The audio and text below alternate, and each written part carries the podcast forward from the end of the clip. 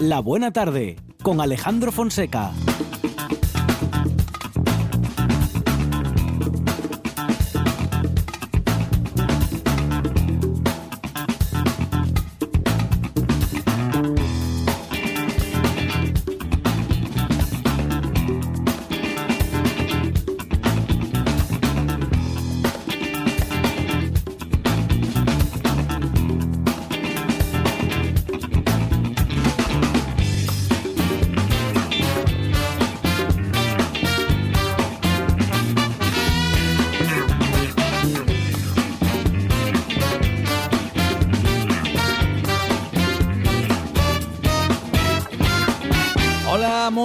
Tardes. Son las 4 y 7 minutos de la tarde y esta es la radio del Principado de Asturias. Dijo el divulgador Carl Sagan que vivimos en una sociedad profundamente dependiente de la ciencia y la tecnología y en la que casi nadie sabe nada de estos temas. Ello constituye una fórmula segura para el desastre.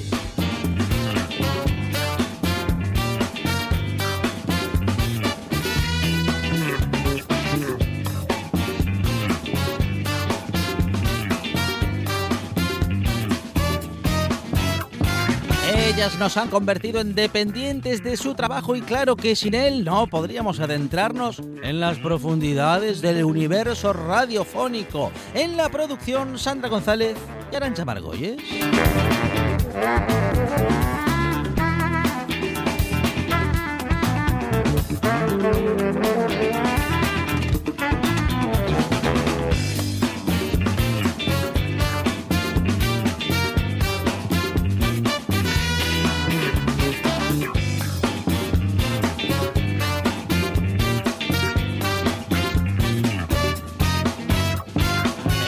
Depende de la ciencia como todos, de la tecnología como todos y hace radio mm, como nadie. Él es Onchi Álvarez.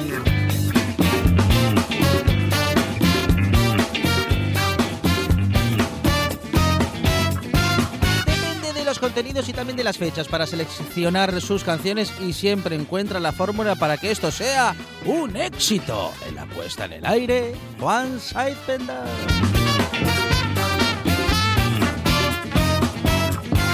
Esto es La Buena Tarde y hasta las 8 dice así.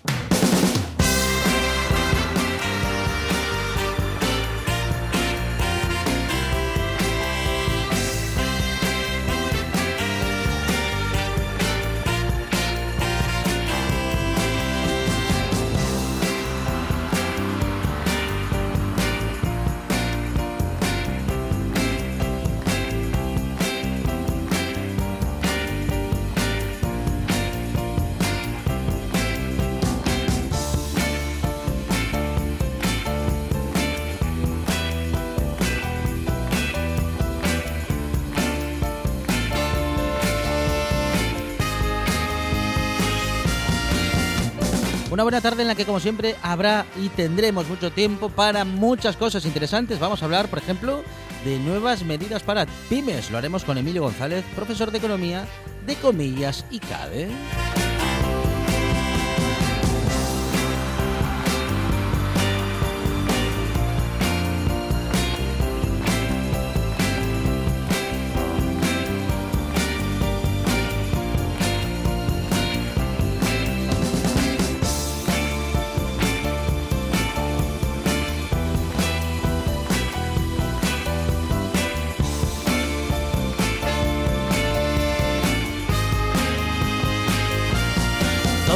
Voy a hablar con Ramona Menéndez, guisandera en Casa Belarmino, y con ella vamos a tener nuestra receta de cada tarde. También hablaremos con investigadores de la Universidad de Navarra que estudian cómo afecta la crisis del coronavirus a las creencias personales.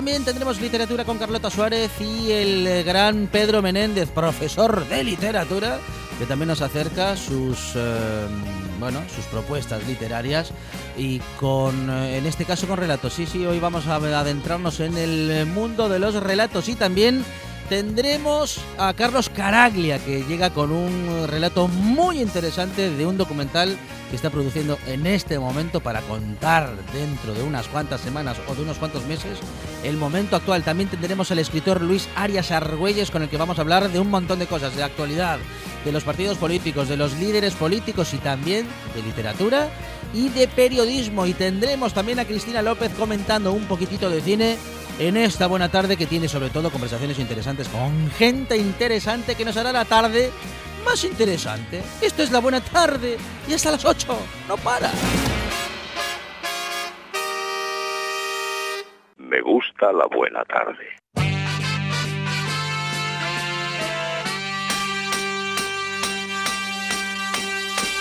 I was alone, I took a ride, I didn't know what I would find there. Another road where maybe I could see another kind of mind there. Ooh, then I suddenly see you.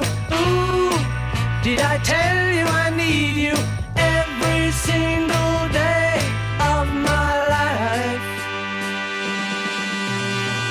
You didn't run, you didn't lie, you knew I wanted just to hold you. Had you gone, you knew in time we'd meet again, for I had told you. Ooh, you were meant to be near me. Ooh, and I want you to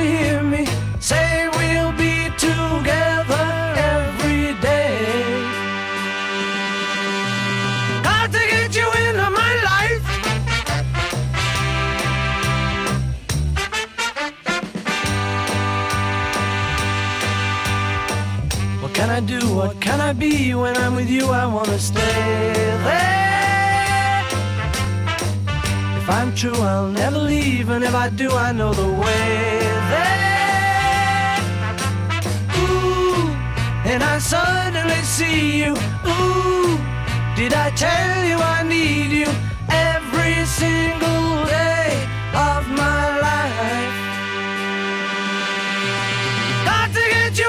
¿Cómo no va a ser un éxito la selección musical con propuestas como estas? Juan Saez Pendas, buenas tardes. ¿Qué tal? Muy buenas tardes a todos, a todas, a niños Sí. y papis, ya sabéis. Sí, señor. Todas las, a todos. todas las generaciones pueden estar escuchando en este momento la radio Sí. y deben estar De hecho, escuchando la radio. en estos momentos de la vida, con- si uno está escuchando la radio en casa, Sí, el resto que esté cerca, que no le toca a otra que estar ahí, Claro. pues también lo, lo va a estar escuchando y hace bien. Estamos con los Beatles hoy. Then I suddenly see you. Ooh, did I tell you I need you every single day of my life? Y es que tal día como hoy, Alejandro, un 6 de abril de, de 1966, los Beatles empezaban a grabar esto, lo que va a ser el disco Revolver. Had you gone, you knew in time we'd meet again, for I had told. Discazo. Un discazo, el que inicia un poco ¿no? la psicodelia eh, con los Beatles y que se va a publicar un 5 de agosto de 1966, pero el periodo de grabación en los estudios EMI de Londres se comprende desde este día en el que empezaban, el eh, 6 de abril, y eh, la fecha en la que finalizarían, que sería el 21 de julio de ese 1966, antes de publicarlo. What can I do? What can I be? When I'm with you, I wanna stay there. Ese disco que empieza con Taxman, uno de esos eh, hits de la banda de Liverpool.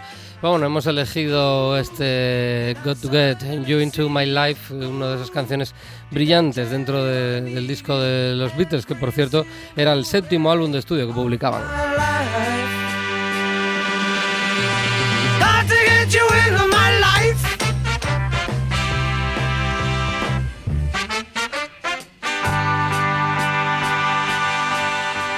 Veo que te gusta. No, me encan- bueno, me encantan los Beatles en, en general, pero este, este disco de, de los que más. ¿eh? Sí, a mí también, la verdad que es un disco brutal con, no sé, temas, por ejemplo, Eleanor Rigby está ahí, ¿no? El primer eh, grupo de rock and roll, pop rock and roll que utilizó un- pues, eh, unos arreglos de cuerdas eh, para una canción, digamos, pop rock, ¿vale? Bueno, es que es la eterna lucha, ¿no? De si son pop, son rock, dependiendo, ¿no? Esto que acabamos de escuchar yo creo que es más rock que pop, por ejemplo. O la siguiente que vamos a escuchar, una brillante canción que se incluía en ese disco Revolver del 66, que tal día como hoy empezaba la grabación, y que lleva por nombre And Your Bird Can Sing, una de esas canciones que en la buena tarde nos encantan.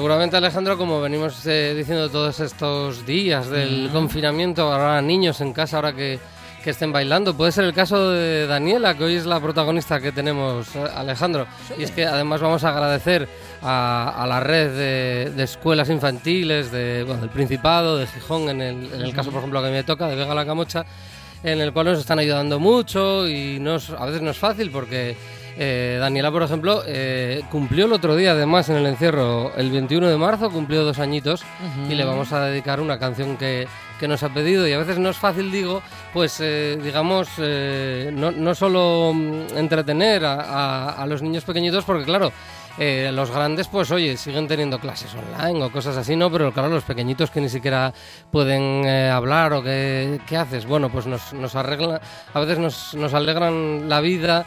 Eh, pues contándonos cuentos y nos los envían. Entonces, muchas gracias a todas las profes y a todos los que forman parte de esa red de, escuelas infantiles, que sois unos cracks y que os echamos muchísimo de menos, no es la primera vez que lo decimos. Y esta es la canción de, de Daniela. Eh, además, Daniela eh, apunta maneras, Alejandro. Yo creo que a, eh, que a Daniela le va a ir eh, Les Fiestas de Prado. Ah, muy bien. Porque la, la canción apunta por ahí. ¿eh? ¿Te acuerdas de una canción que se llamaba Levantando las manos? Le, eh, levantando las Ahí. manos, moviendo la Eh, cintura. Del símbolo. El, el grupo es el símbolo. Bueno, pues a Daniela le mola mucho levantando las manos del símbolo. Entonces vamos a, a bailar todos con, con Daniela, cada uno en su casa y todo el resto de compis de, de Daniela seguramente que también lo hagan. Así que vamos eh, con esa canción. Esta es dedicada para Daniela, que cumplía hace muy poquito años en su casa con una maravillosa tarta de chocolate. Es decir, tenía muy buena pinta. Y venga, todos a bailar ya. Daniela, esta es para ti.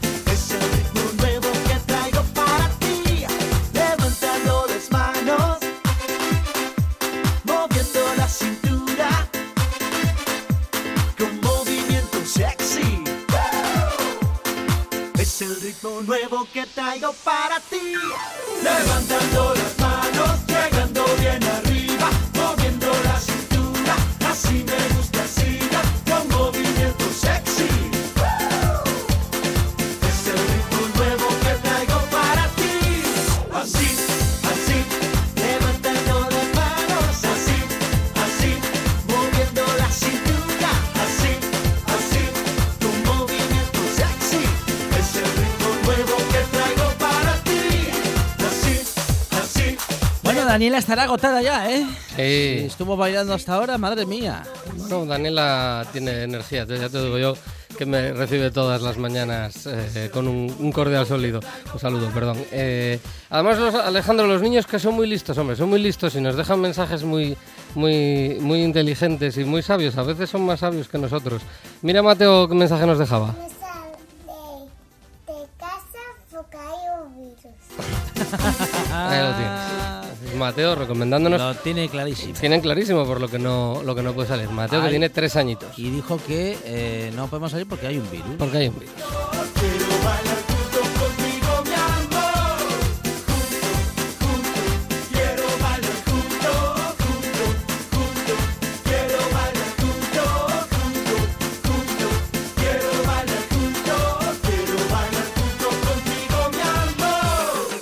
Bueno, pues nada, a Daniela se le va a dar muy bien las verbenas, te digo yo, porque es la, la típica esta, ¿eh? Eh, de, de la canción de Daniela vamos a ir a, a otra efeméride musical, otra canción que se graba tal día como hoy.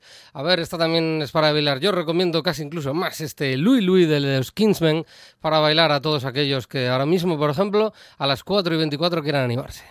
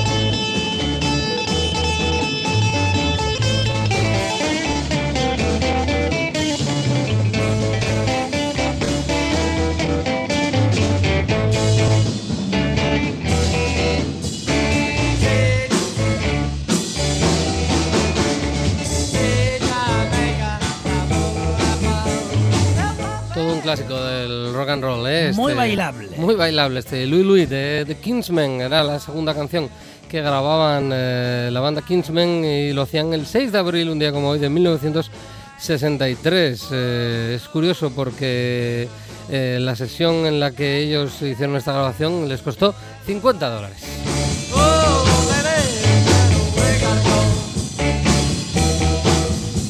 Pues por esa inversión que hicieron de 50 dólares, eh, llegaron al número 2 en Estados Unidos con este Louis Louis, que por cierto, Alejandro, es un canastos. Porque esta canción, que para muchos es, eh, sí, probablemente sea la mejor versión que existe de, de Louis Louis, Pero pero, no es no, la original, no es la original, no es la original.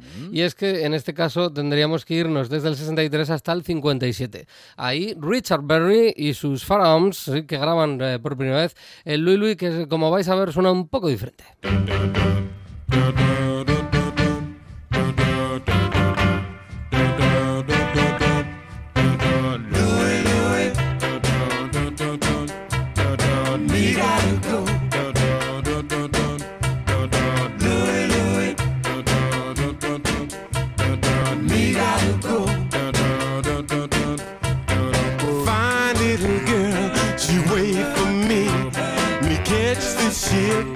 across the sea. I sail the ship all alone.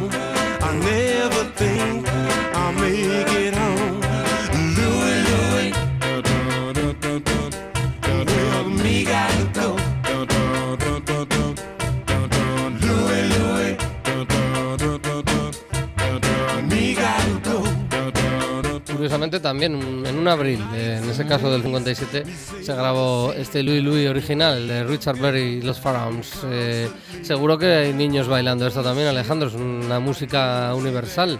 Yo tengo una pequeña niña en casa llamada Ana que lo baila esto, que no veas, nos da un- unos, unas lecciones de baile y unos cambios de ritmo brutales. Eh, por cierto, aprovecho para pedir, bueno, seguimos, seguimos aplazando Sí, la sí. salida a la calle. Mm, Igual había que acordarse un poco de los peques, que igual había que de alguna manera concretar un momento en el que puedan salir un momento, que es que ya, ya lo de asomarse a la ventana ya empieza a ser ya, hay que tener en cuenta que llevan ya muchos, eh, mu- mucho tiempo, ¿no? Me- Metidos los pobrecitos. Y bueno, en otros países eh, pueden salir de vez en cuando y es que creo que es fundamental, ¿no? Para, para ellos, bueno, pues si conseguimos que los pobres eh, peques, que, lo, que bastante bien lo están haciendo, hay que, hay que decirlo, pero se, se irén un poco, o sea, hay que darse simplemente. Y del 63, Alejandro, al 65. En el 65, otra canción se graba exactamente un día como hoy, un 6 de abril del 65. Los Beach Boys ga- graban su California Girls.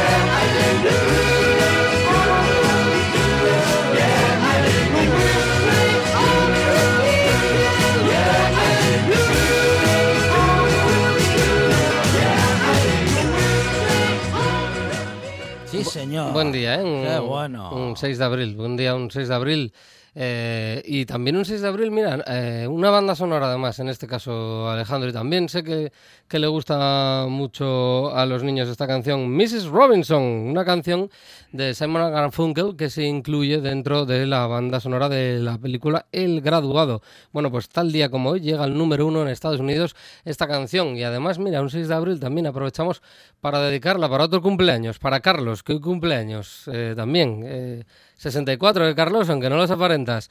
Es- también está en casa, claro.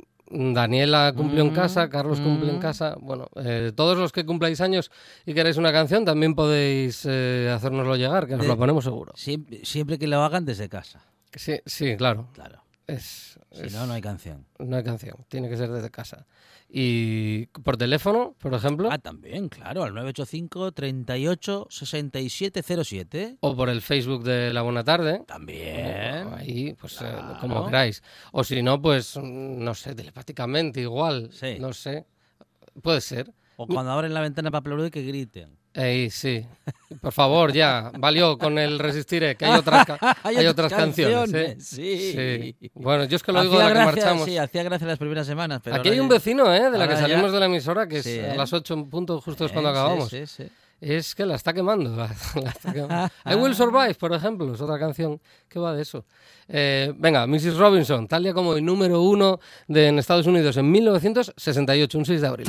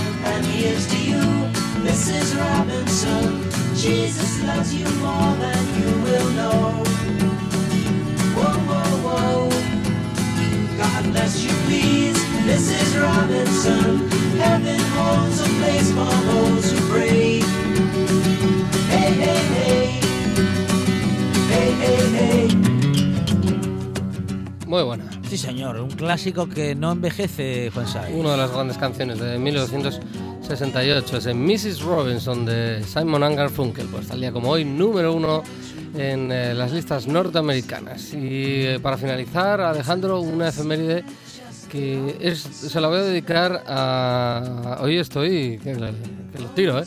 Eh, Hoy a Andrés Torre, Ah, muy bien. nuestro querido Andrés Torre del Lúpulo Feroz. Que te echamos de menos, Andrés. Y volveremos. Y mientras tanto y no, tengo una doble efeméride para ti.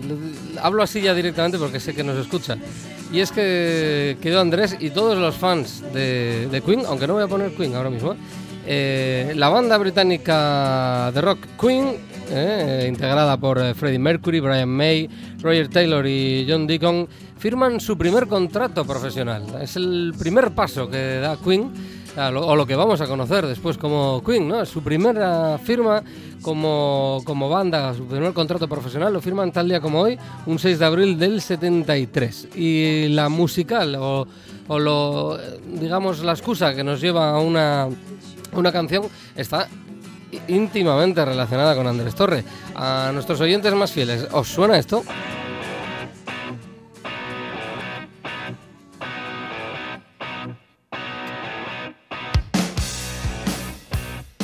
Sintonía de programa, ¿eh? Sintonía Sin- del Lúpulo Feroz. Sintonía de Lúpulo Feroz, sintonía de viernes, Juan Sai. Sintonía de viernes, sintonía de, de amistad, ¿no? Es cuando más se llena esto, ¿eh? Cuando llega Andrés Torre con, la, con las cervezas, la, la cata de cerveza y la lección, ¿eh? la, la clase, la masterclass que nos da siempre Andrés siempre que viene. Bueno, pues tal día como hoy, un 6 de abril del 87, eh, The Cult, que es lo que estamos escuchando, porque eh, no, no nos podemos olvidar de la canción en sí. Wildflower, esto que estamos escuchando y que siempre lo tenemos como la sintonía del vuelo feroz, pues estaba incluido dentro de ese disco que se publicaba exactamente tal día como hoy de 1987. El, disco se llamaba Electric empezaba con esto que suena todos los viernes eh, pre-pandemia en la buena tarde y post-pandemia, porque volverá.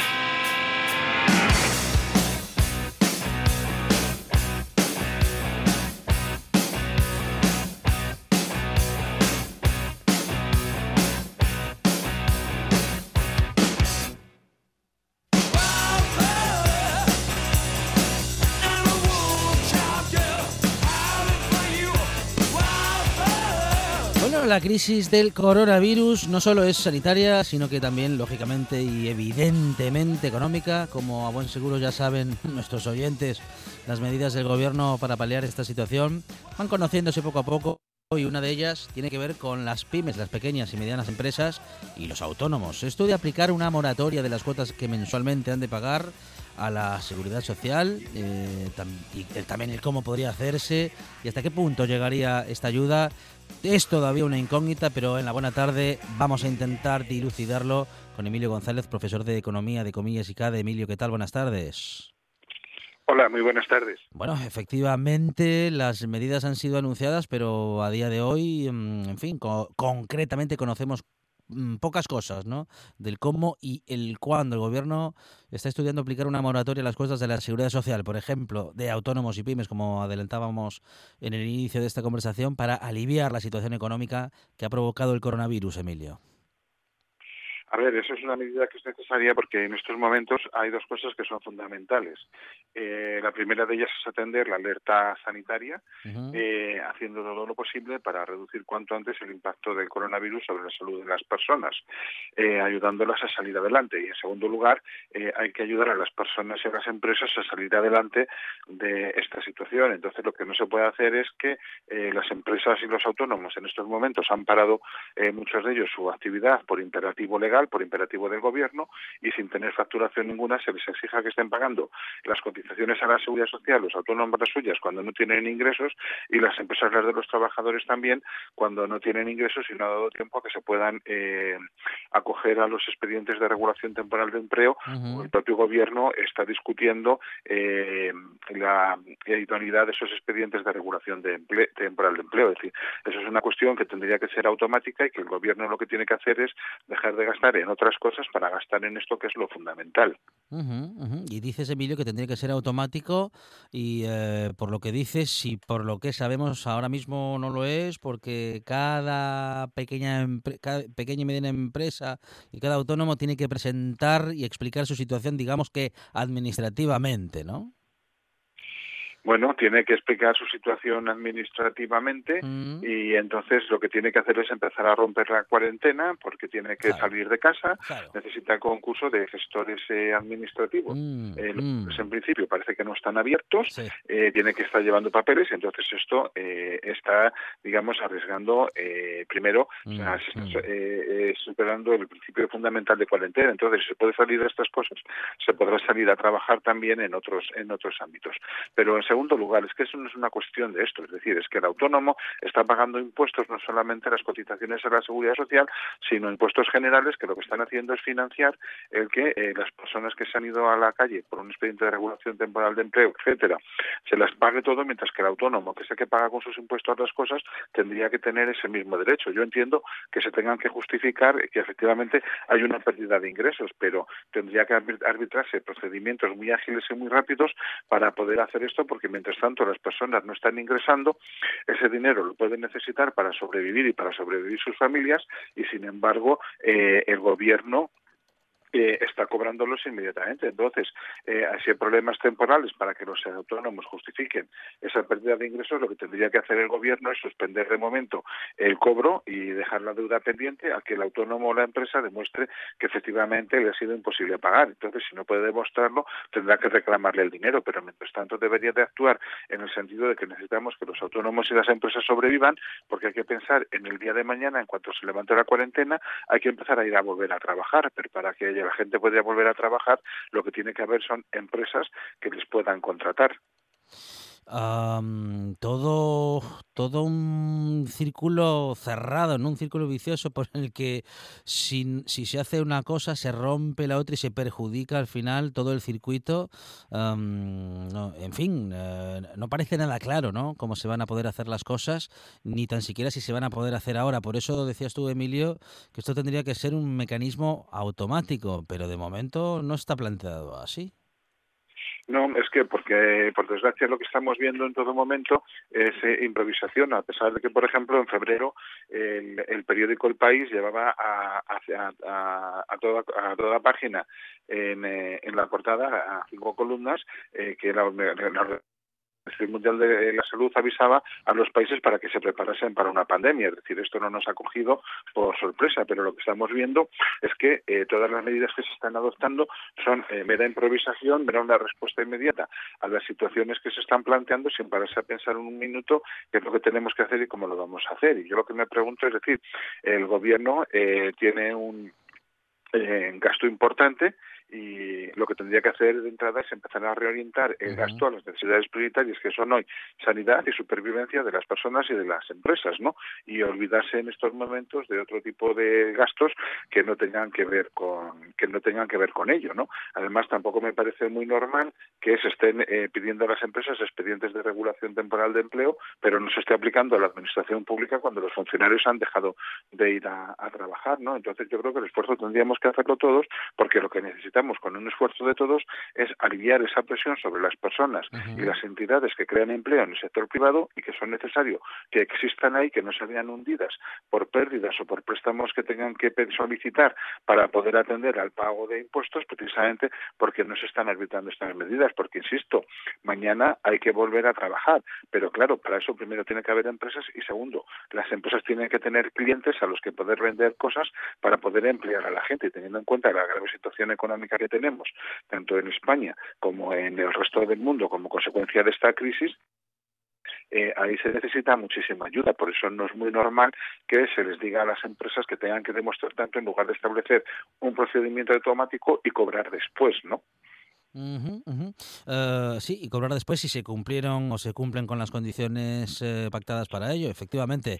Eh, pero bueno, a día de hoy no se está haciendo así, no es esta la propuesta y son muchas las empresas que siguen dudando en, eh, bueno, en fin, en saber si se van a po- poder acoger algún tipo de medida, a pesar de que, como dices, muchos de sus empleados han tenido que dejar de trabajar, dejar de asistir a su puesto de trabajo y algunas siguen pagando las nóminas completas sin poder tener a sus empleados eh, en la empresa o haciendo y cumpliendo las mismas funciones que antes.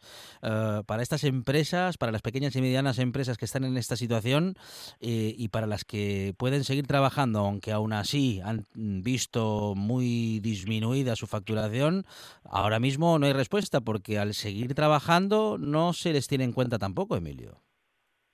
Bueno, vamos a ver si las empresas siguen trabajando es porque de alguna manera eh, tienen actividad. Entonces, estas empresas, eh, si están teniendo actividad, pues lógicamente eh, tendrán capacidad de pagar salarios y de pagar las cotizaciones a la seguridad social. Eh, la pregunta son, las- primero, eh, si ha sido acertado el decretar un cierre de todo lo que no se han considerado servicios esenciales, ¿no? Teniendo en cuenta que hay muchas empresas que tienen clientes extranjeros a los que a los que atender, ¿no?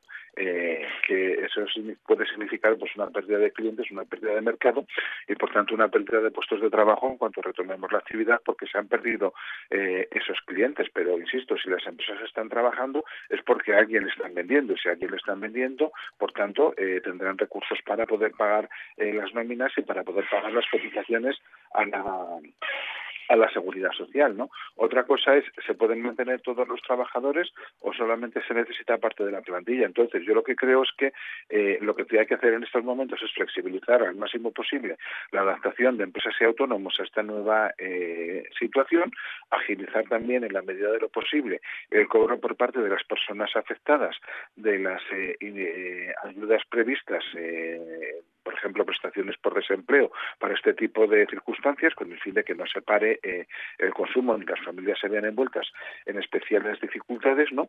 Y agilizar eh, todos esos mecanismos de flexibilidad, pensando en que las empresas tienen que sobrevivir, porque son las que tienen que mantener el empleo una vez que se pueda empezar a retomar la actividad eh, productiva y empiezan a normalizarse las cosas. Porque si no hay empresas, por muchos expedientes de regulaciones temporales de empleo que se pueden hacer, los trabajadores no van a tener un sitio al que volver a trabajar. Y eso es lo que tenemos que estar pensando en estos momentos, no tanto en recaudación eh, o no tanto en eh, otras partidas de gasto, en otros elementos de en otros elementos de gasto, ¿no? Yo creo que es que eso es lo fundamental y es lo que tenemos que entender en estos momentos. Todo esto ah, se podrá llevar adelante sin el apoyo de la Comunidad Europea, sin el apoyo de, bueno, en fin, del Banco Central Europeo, que de momento sigue pendiente de acuerdo y no concreta tampoco. Bueno, a ver, eh, no vamos a poder hacer nada sin ayuda de la Unión Europea porque las estimaciones hablan que la economía española puede caer este año entre un 10 y un 20%, sobre todo porque esto va a golpear al sector fundamental de nuestra economía, que es el, el turismo, que supone aproximadamente un 13% de nuestra producción y un 11% de nuestro empleo. Es decir, ya hoy podemos decir que la campaña turística prácticamente está perdida por lo menos en lo que se refiere al turismo internacional y eso va a afectar a multitud de pequeñas, medianas y grandes empresas de pequeños negocios y eh, sobre todo teniendo en cuenta que es un sector que es intensivo en empleo a muchísimos trabajadores y lo que no está muy claro también es este sector cuando se va a recuperar en parte pues por la imagen que está ofreciendo España de inseguridad y de improvisación y no más que leer la prensa internacional qué artículos nos están dedicando por desgracia para nosotros y para nuestra imagen pero también porque lo normal será eh, que la gente empiece a tener un cierto miedo y una cierta precaución a viajar por lo que pueda suceder, no ya simplemente a España, sino a cualquier otro a cualquier otro país. Entonces, para nosotros esto va a ser un problema muy importante que va a implicar que el déficit público probablemente se vaya al 10-12% también del Producto Interior Bruto y eso va a haber que financiarlo de alguna manera. Entonces, para eso vamos a necesitar, eh, nos guste o no nos guste, la ayuda de la Unión Europea a través de un nuevo programa de compra de bonos por parte del Banco Central de la Unión Europea, bien los que se habla los coronabonos o bien a través de eh, los fondos que se están eh, proponiendo eh, de ayuda a la recuperación económica ante estas situaciones. Lo que ocurre es que ese tipo de ayudas no van a ser gratis, se van a exigir eh, controles de qué se hace con el gasto público y ahí es donde podemos tener problemas porque el gobierno quiere seguir con su línea marcada y le da igual absolutamente todo, como estamos viendo ahora con las noticias que, salieron allí de respecto a que siguen insistiendo en fuertes inversiones para la transición energética que ya antes de la crisis no podíamos pagar y ahora más, cuando eso no es lo que va a crear empleo. Entonces, si nos seguimos enfrentando con Europa, tampoco vamos a salir de esto. Nos guste o no nos guste, tendremos que aceptar que si necesitamos el dinero, eh, Ujú. pues que nos lo presten, nos tendrán que nos van a poner condiciones. En Francia se está proponiendo, de momento solo proponiendo, nacionalizar algunas empresas para asegurar su viabilidad. ¿Esto en España se plantearía, se está planteando? eh, ¿Es una posibilidad? A ver, eh, yo no sé si es una posibilidad o no. Las noticias hablan Mm. de que en el Consejo de Ministros se ha planteado, pero hay que recordar también, por ejemplo, pues este fin de semana Felipe González, el expresidente del Gobierno, escribía en el país alertando sobre las posibilidades de nacionalización, porque ya que se han invocado un determinado artículo de la Constitución, Felipe González recordaba que hay otros muchos artículos de la Constitución que también hay que tener en cuenta en este tipo de situaciones. Entonces, se pueden nacionalizar a lo mejor empresas de servicios estratégicos, como podrían ser telecomunicaciones o energías, si tuvieran serios problemas. En otros casos, eh, es que la nacionalización tampoco va a resolver nada, porque seguiríamos teniendo que pagar eh, esas empresas, esos trabajadores, etcétera, con un dinero que no tenemos. Emilio González es profesor de Economía de Comillas y CADE y ha estado con nosotros en esta buena tarde comentando las medidas y las no medidas que se han eh, llevado adelante, que se han llevado a cabo y que no acaban de concretarse y que por lo que hemos comentado seguimos con bastante poca información. Emilio, muchísimas gracias y un saludo desde la buena tarde. A vosotros, muchas gracias.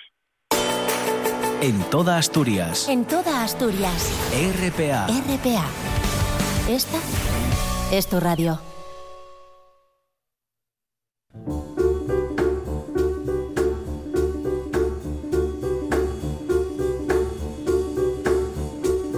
La buena tarde. I'm sitting over here on Parchment Farm.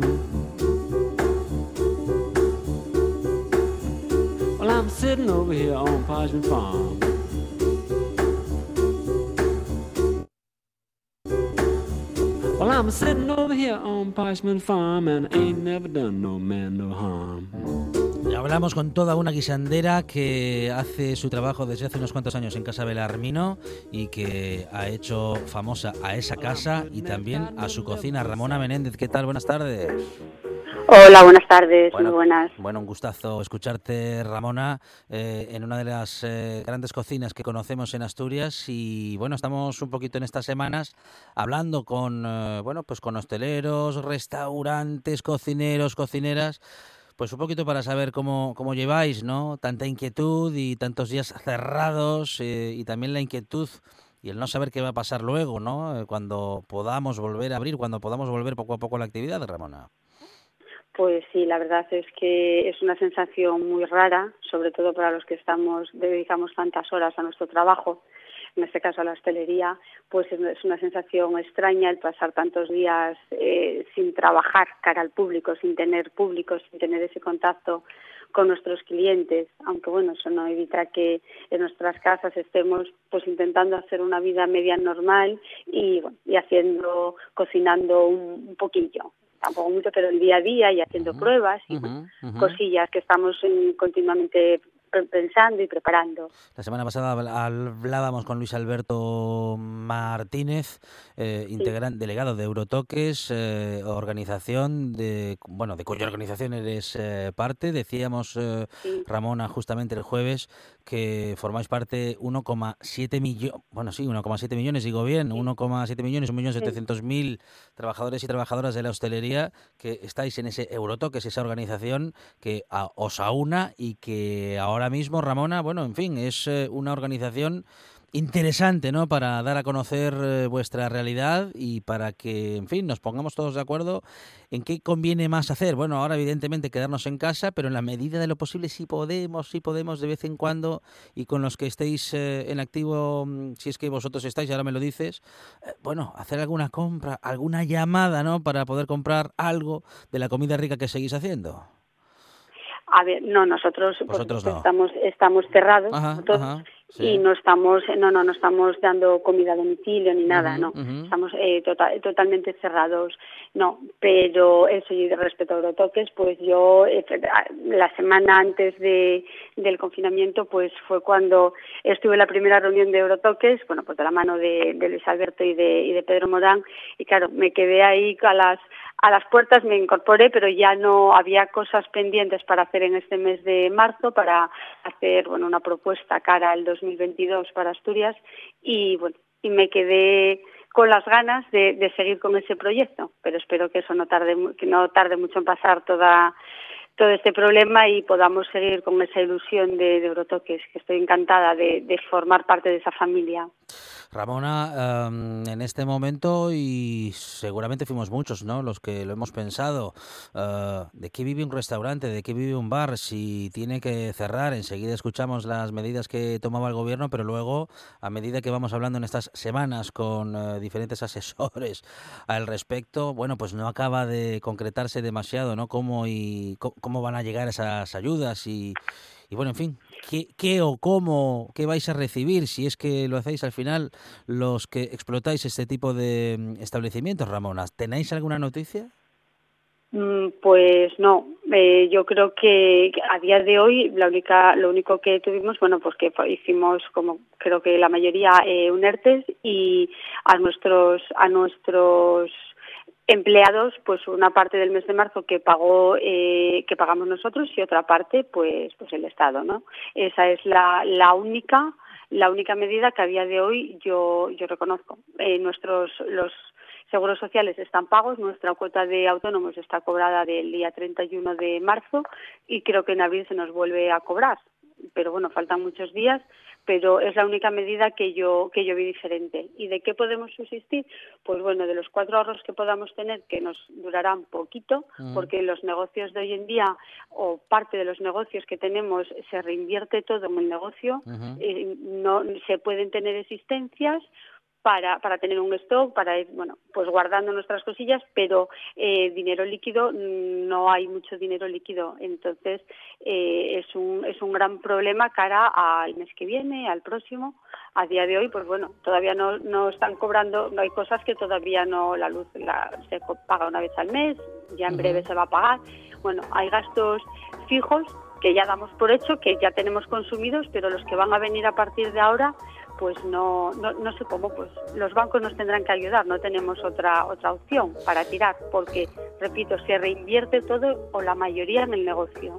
Es Ramona Menéndez de Casa Vela Hermino. Eh, pues eh, Ramona, queremos que todo pase muy prontito para poder volver a disfrutar de vuestros manjares. Mientras tanto, habrá que seguir quedándose en casa.